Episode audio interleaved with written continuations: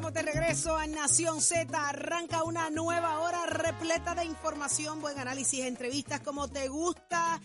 Jorge Suárez, Eddie López y esta que te habla, Saudi Rivera, a través de Z93.7 en San Juan, 93.3 en Ponce y 97.5 en Mayagüez. 7.5 de la mañana y estamos en ruta a una nueva hora. Jorge Suárez, Eddie.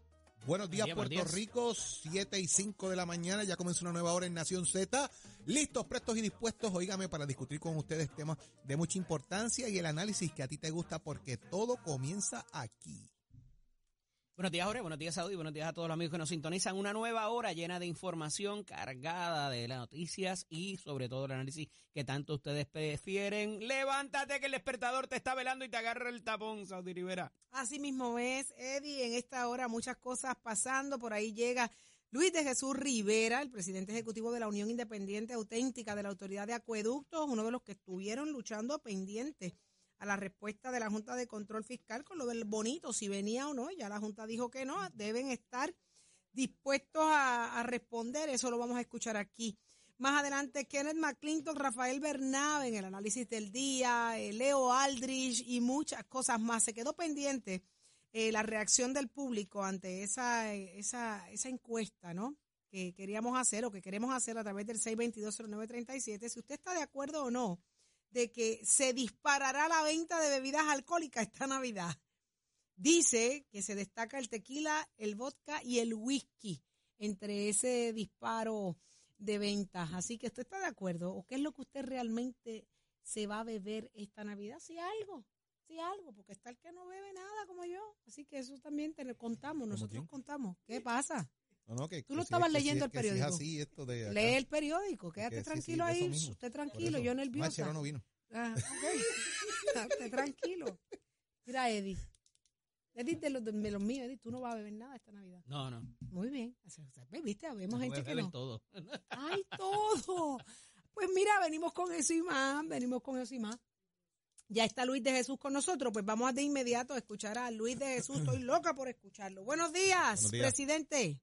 Buenos días, bienvenido. Muy buenos días, Limari. Muy buenos días a todo el público que nos Mire, Limari no está aquí hace como dos años, pero yo le doy la bienvenida. Es Saudi Rivera quien le habla. Saudi, Está bien, salúdeme a Limari Saudi. en el otro lado, pero se le quiere a Limari también. Discúlpame. Está más atrás que el último, Luis. Yo espero que así no haya luchado los bonos. Bueno, esperamos en, esperamos en Dios que estos bonos se den y que Bueno. sea, ¿verdad? De, para todos los empleados públicos que no participaron de ese, ¿verdad? De esos bonos. Cuando vio la reacción de la Junta, ¿cómo, cómo usted Pues mira. reaccionó? Como yo reaccioné cuando me dijo Limari. Gritó. Claro, claro, claro. No hay, no hay otra forma de cómo reaccionar y, y te indico. Ujú. realmente nosotros nos, nos consterna, nos molesta. Nuestros trabajadores en la autoridad de acueducto están sumamente molestos, incómodos de la forma en que el gobierno los ha tratado. Esto es una agencia olvidada por el gobierno de Puerto Rico. Esta corporación este, hace muchos años que no se atiende como se debe de atender este, de parte del gobierno de Puerto Rico. Y me explico el por qué digo esto. Mira, Saudi, hace mucho tiempo la autoridad de acueducto no ha recibido bonos, no recibe aumento, no recibe... Sin eh, embargo, la factura aumenta. Pero, Sin pero Luis, embargo, la una, factura una- pregunta, una pregunta rápida, Jorge Suárez, que te sin por acá. embargo, la factura, la factura aumenta. Los trabajadores en la autoridad de acueducto, para que tú tengas una idea, porque no es que el dinero está yéndose a pagárselo a los trabajadores, es de 9 dólares y el máximo son 12.36 la hora. O sea, yo creo que la autoridad de acueducto tiene que repensar lo que va a hacer con los empleados. Realmente los empleados se le están yendo porque no hay forma de retenerlos. Luis, una Entonces, pregunta. eh, cuando dan estos incentivos y no y no participan, imagínate cómo están los empleados de la autoridad de acueducto, Luis, sumamente Eh, indignados. Saludos, Luis. Eh, Jorge Suárez te habla por acá. Mira, una pregunta rápida, y es que, ¿verdad? Partiendo de la información que también se da en, en la dinámica de, de este tema de las bonificaciones, al ser una corporación, en este caso la Autoridad de Acueducto y Alcantarillado, ¿verdad? Una, autoridad eh, se supone que genere de alguna manera también sus propios recaudos y, y, sus propias bonificaciones porque tienen sus propios planes de ajuste, planes fiscales de alguna manera, que es parte del planteamiento que hace la Junta. Eh, esto tiene que ver también con el tema de que tenga que la autoridad ahorrar dinero para darle bonificaciones a los empleados de la autoridad de acueducto y alcantarillado. Excelente pregunta y es una duda que está mal infundada en el pueblo de Puerto Rico. Te explico. Si fuese así que la, las corporaciones tienen que generar sus propios fondos, nosotros no estuviéramos inmersos en una ley 26 del 2017 que nos quitaron, mira, los días de vacaciones, que nos quitaron los bonos de Navidad, que nos quitaron este la oportunidad de participar en la ley 80, que nos han quitado, que hasta el miedo nos han quitado, para, para decirte más. Este, y entonces vemos como otras corporaciones públicas que están dentro del gobierno, y puedo mencionarlas, el Fondo del Seguro del Estado, ACA, eh, edificios públicos que son corporaciones también, eh, cuál otra, Puerto, que es una corporación, que producen sus propios ingresos, van a participar del bono. Entonces, ¿cómo tú me vas a decir a mí que esto no es un verdadero discrimen para los empleados de la autoridad de acueducto y otras corporaciones y agencias que no van a participar. Si yo estoy aportando al fondo general, este, porque todos esos ahorros de lo que nos han quitado los, los beneficios, ¿a dónde van? Al fondo general. Entonces, ¿de dónde sale este fondo? Del fondo general. no hay forma que me puedan explicar esto de otra forma que yo lo pueda entender, porque si me dicen, mira, esto es para las agencias que negociaron, pues está bien, pero entonces vamos a hablar un poquito más allá. Los maestros negociaron. ¿Qué por ciento del convenio colectivo de ustedes ha quedado en suspenso quizás y desde cuándo? Todas las cláusulas económicas desde el 2012 quedaron paralizadas, desde el 2017, corrijo, quedaron paralizadas por la ley 26 del 2017. Desde entonces ustedes no pueden tener ningún tipo de negociación siquiera con el patrono para nada. Para nada, económica, nada.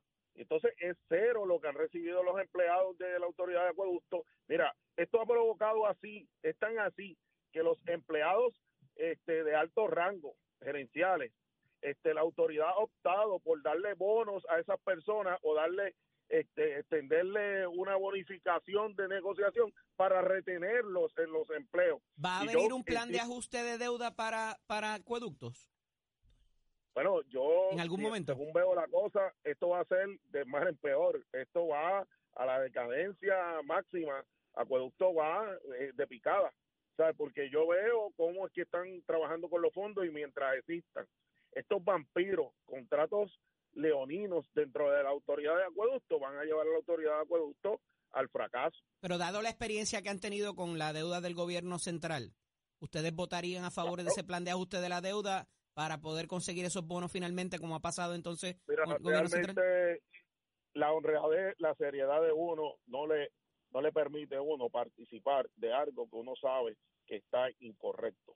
Yo por lo menos mi posición y la posición de todos los empleados de acueductos es no participar en ninguna negociación referente al plan de ajuste. Yo por un bono no voy a vender mi integridad. Pero eso es lo que, es lo que está diciendo el gobierno de alguna manera. El mensaje que le está mandando es eso. Ustedes saben que nosotros no van a coger chavo. Y mira lo que le pasa a los maestros. Esto, pero, pero entonces, eh, Suárez, hay que mirar esta parte bien importante. Estas personas para llegar a una negociación tuvieron que ceder todos sus derechos. Por ejemplo, un plan médico que a ellos le pagaban 300 dólares, ahora este por, por la negociación que hubo van a ser 170 dólares. Bien, ellos van a participar de a bonos pero no tienen derecho a aumentos eh, colectivos. Yo te doy cuatro pesos, pero te quito de acá. Te doy de un lado y te quito del otro. Claro, y entonces esto quiere decir que si el plan fiscal del gobierno no tiene ganancia, o sea, no tiene un superávit, ellos no van a participar de ningún de ninguna bonificación. Yo no puedo negociar así. Yo tengo que negociar de frente. O sea, claro, este mis trabajadores tienen que estar protegidos y, y tienen que estar bien pagos y y siendo una corporación pública tiene que estar a la par con los con, con todas las empresas y corporaciones que están en Puerto Rico. Por ejemplo, yo te voy a decir, un electricista se gana 12 dólares aquí y, ¿verdad? En acueducto. Entonces, sin embargo, acueducto contrata en una compañía privada y a esa compañía privada por cada trabajador le paga 30, 35 dólares aproximadamente y a ese trabajador privado recibe como algunos 20 dólares, 22 dólares la hora. ¿Sabe? Porque no se lo dan a los trabajadores de aquí y, y, tienes una plantilla, ¿verdad? Aceptable dentro de la autoridad de acueducto y alcantarillado. ¿Eso va a pasar con el dragado de Carraízo? ¿Viene gente de afuera a trabajarlo o lo va a trabajar la autoridad? No, eso lo van a trabajar empresas privadas. La autoridad de acueducto no tiene, este, ¿verdad? El equipo para trabajar con eso, ¿verdad? Habrá cosas que nuestros trabajadores realizarán, pero van a ser el mínimo. Yo entiendo que ese dragado de Carraízo, hace muchos años nosotros llevamos este, levantando que hacía falta, que este proyecto le hace bien a Puerto Rico y hoy me, me alegro que, que tengamos esta noticia. Ahora, lo que hay que ver es cómo es que se va a trabajar y se vaya a implementar, que no vayan a hacer contratos que a los tres días o a, los tres meses necesitan revisión y esos contratos aumenten el costo. Eso hay que estar pendiente. Ahí está el pendiente, definitivamente. Vamos a estar nosotros también dándole seguimiento a esta historia, eh, a ver de qué manera se logran los resultados que, esperan. Así que eh, de verdad que le agradecemos mucho el que esté con nosotros. Gracias, y se me quedó un punto importante que, quería señalar, pero este rapidito. Mira, cuando la Junta indica que, que no, que rechaza el bono, hay una, la carta final, la parte final de esa carta indica que hay unas oportunidades, que hay unos fondos federales, que hay unos fondos de la corporación que se podrían identificar y unos fondos hasta federales. Y le dice al gobierno de Puerto Rico, gobierno, si tú identificaste 60 millones de dólares para eh, pagar ese bono especial, es el momento en que tú me los detalles, detállamelo y yo revalúo la posición. Así que la bola está en cancha del gobernador de Puerto Rico. Vamos a ver cómo reacciona esto. Muchísimas gracias, Luis de Jesús Rivera, presidente ejecutivo de la Unión Independiente Auténtica de la Autoridad de Acueducto. Enhorabuena, vamos allá, estaremos pendientes. Gracias a usted. Vámonos con más. Este segmento es traído a ustedes por Caguas Expressway, donde menos le cuesta un Ford. Y damos paso al segmento del análisis del día. Como todos los lunes está con nosotros el expresidente del Senado y exsecretario de Estado, Kenneth Davidson McClintock y Hernández. Buenos días, Kenneth. Un placer estar contigo nuevamente. Y está con nosotros también el profesor y senador por el Movimiento Victoria Ciudadana, Rafael Bernabe. Buenos días, eh, profesor, bienvenido. Buenos días, buenos días a ustedes dos y a todas las personas que nos escuchan. Qué bueno, qué bueno que están aquí con nosotros.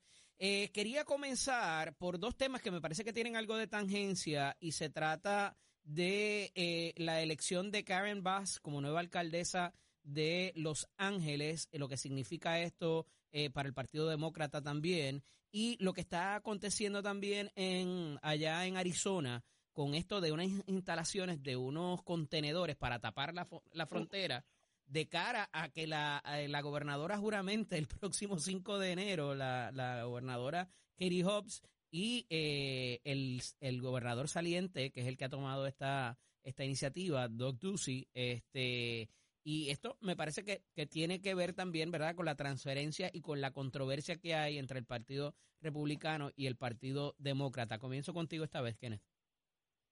Pues mira, yo creo que aquí tiene una, un contraste bien claro este, el problema de, de la frontera es un problema real. El problema de, de los homeless, en, en particularmente en Los Ángeles, es un problema real. Y ves cómo Karen Bass, la nueva alcaldesa de Los Ángeles, eh, demócrata, pues atiende el problema del homelessness eh, declarando un estado de emergencia, lo cual libera eh, unos recursos y, y enfoca eh, unas visiones para atender positivamente y, y, buscar soluciones a ese a ese problema.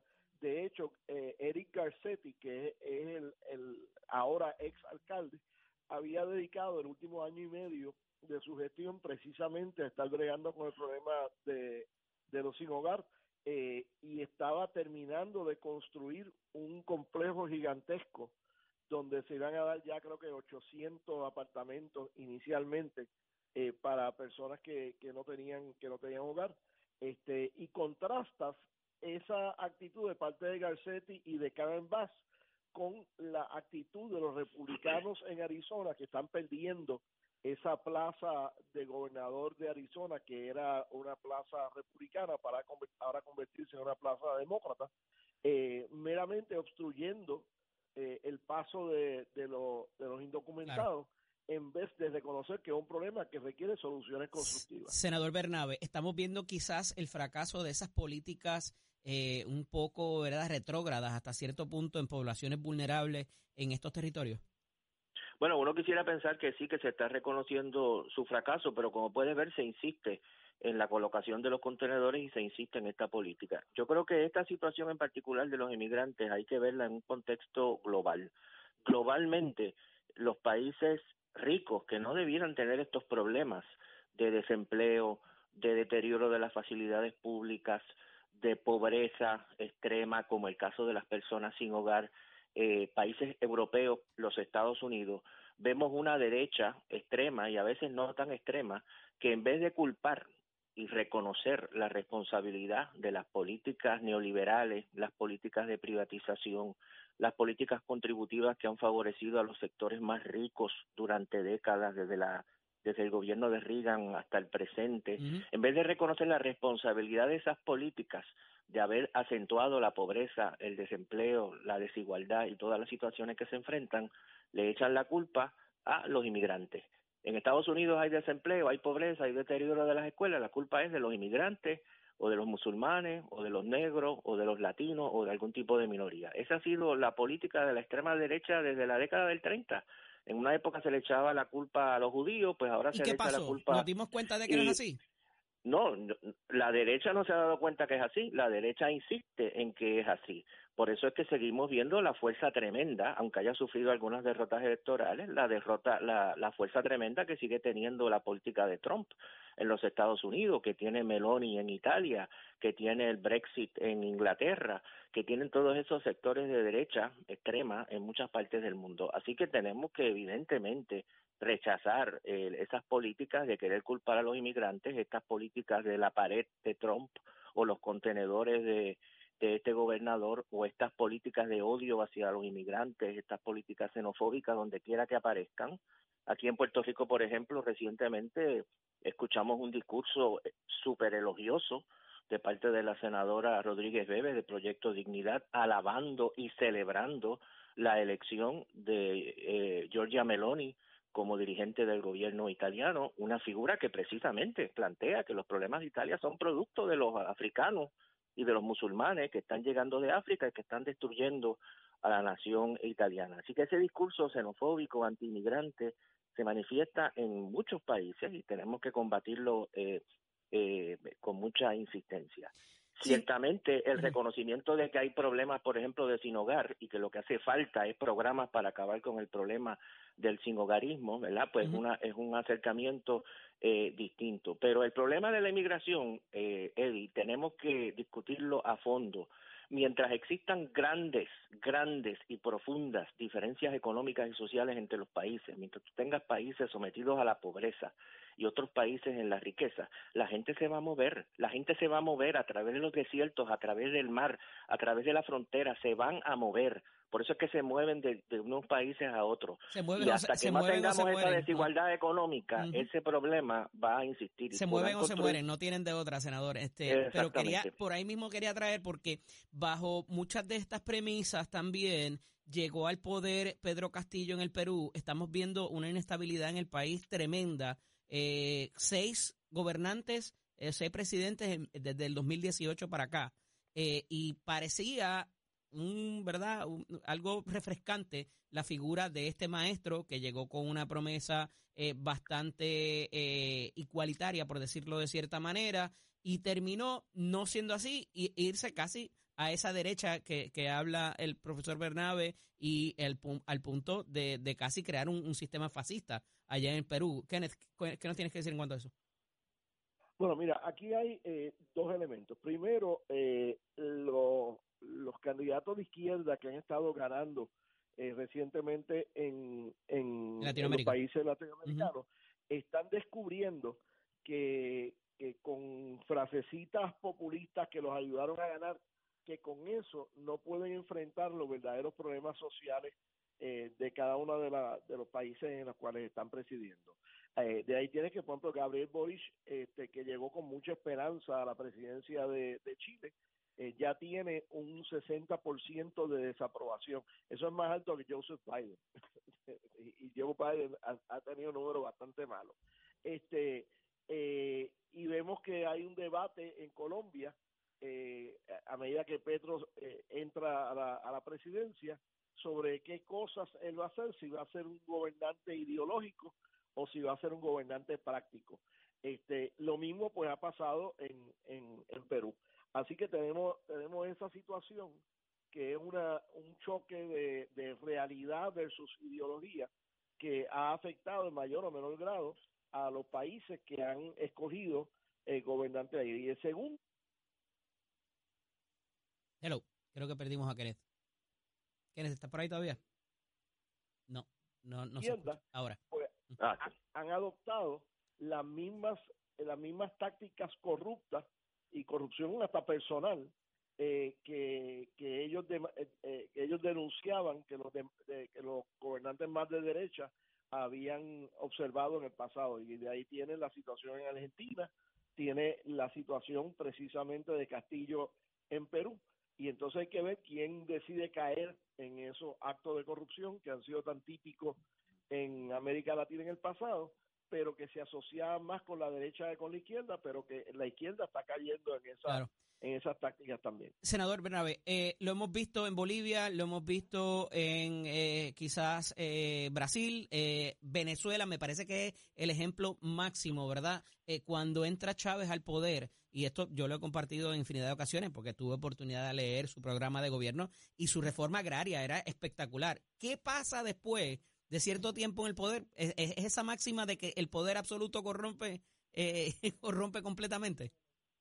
Mira, yo creo que el tema de el tema de Castillo, el de Chávez y los demás, primero que nada hay que analizar, yo creo que cada experiencia de manera específica. Eh, se ha pues, se ha hecho muy común en el análisis de esta situación utilizar la etiqueta o el mote de populista. Se usa se usa esta frase populista. Por populista lo que se quiere decir dentro de este discurso de la derecha es cualquier persona que rechace la noción, hay una noción neoliberal muy difundida de que el mercado, de que la competencia en el mercado lo arregla todo y cualquier político, cualquier líder político que plantee que no, que el mercado y ese supuesto libre mercado tiene consecuencias negativas para la gente o para el ambiente, que el Estado debe intervenir para proteger a la gente o el ambiente de esas consecuencias, ya es un populista. Y dentro de esa etiqueta populista echan a medio mundo hasta Biden. Desde Biden hasta Maduro, todo el mundo es populista. Petro es populista, Lula es populista, Ortega es populista, todo el mundo es populista. Y yo creo que esas son castillos populistas. A mí me acusan de populista dos veces, dos veces a la semana en, las sesiones legislativas me acusan a mí, me acusan a mí de populista. Bueno, lo que pasa es que, lo primero que tenemos más allá de eso, hay un mensaje que es como que lo que la gente quiere oír y endulzar el oído, ¿no? Entonces, bueno, entonces, entonces yo lo que digo es que, el, ¿verdad? Y, y, con esa misma lógica, pues tú dices la Junta de Control Fiscal cuando le da un bono a la gente de 400 millones de dólares, pues también es populista. Entonces, con esa categoría populista, realmente es imposible analizar los casos específicos y, y concretos. Yo creo que en el caso de Castillo es el caso de una muerte anunciada. Es una figura que eh, se elige con un proyecto político muy débil, muy fragmentario, que incluso muchos sectores de la izquierda no lo apoyan y no lo apoyan, no lo apoyan desde el principio, se separan de, de, su gobierno desde el principio. Él no se apoya en los sectores, en muchos sectores de izquierda, incluso cede a posiciones de la derecha, coloca gente de la derecha dentro de su gobierno. Es decir, era un gobierno verdaderamente incoherente, que si bien tenía una perspectiva general progresista en un momento dado, eh, incluso muchísimos sectores de la izquierda hace muchos meses habían señalado que un gobierno que había perdido toda dirección y toda orientación clara, así que nadie puede sorprenderse de que eso sea así. Es muy distinto, por ejemplo, para mencionar el caso que tú dijiste, el caso de Bolivia. En el caso de Bolivia hay unas elecciones, se hacen unas alegaciones de fraude que luego incluso la misma OEA reconoce que eran falsas y que no hubo no hubo tal fraude. Se da un golpe de estado de la derecha que derroca al gobierno del entonces presidente Evo Morales y posteriormente la gente en elecciones libres reelige al partido de Evo Morales que sigue contando con considerable apoyo en Bolivia. Pero eso no quita ni los problemas de Evo Morales, ni los problemas de Petro, ni los problemas de Boric y demás, no quita que en América Latina, como en muchos países, cada vez que un partido de izquierda o progresista toma el gobierno con sus males o con sus méritos, inmediatamente esa derecha oligárquica, conservadora y privilegiada le empieza a hacer la guerra desde el primer día. No importa que sean lo menos corruptos del mundo, no importa que respeten la constitución, no importa que respeten la democracia, inmediatamente empieza la campaña. Esa oligarquía se les eh, metió ahí bastante duro. y fíjate entonces, el tiempo me traiciona. Lula gana las elecciones en Brasil y Bolsonaro todavía es el día que no ha querido reconocer su victoria. Sin duda. Porque esa derecha es intransigente. Ellos no, ellos creen en la democracia en las elecciones hasta que las pierden. Cuando Gracias las pierden ya. Gracias a ti. Un abrazo. Hasta luego. Continuamos. Este segmento es traído a ustedes por Caguas Expressway, donde menos le cuesta un Ford. Noticias, controversias y análisis. Porque la fiscalización y el análisis de lo que ocurre en y fuera de Puerto Rico comienza aquí, en Nación Z. Nación Z por, por Z93.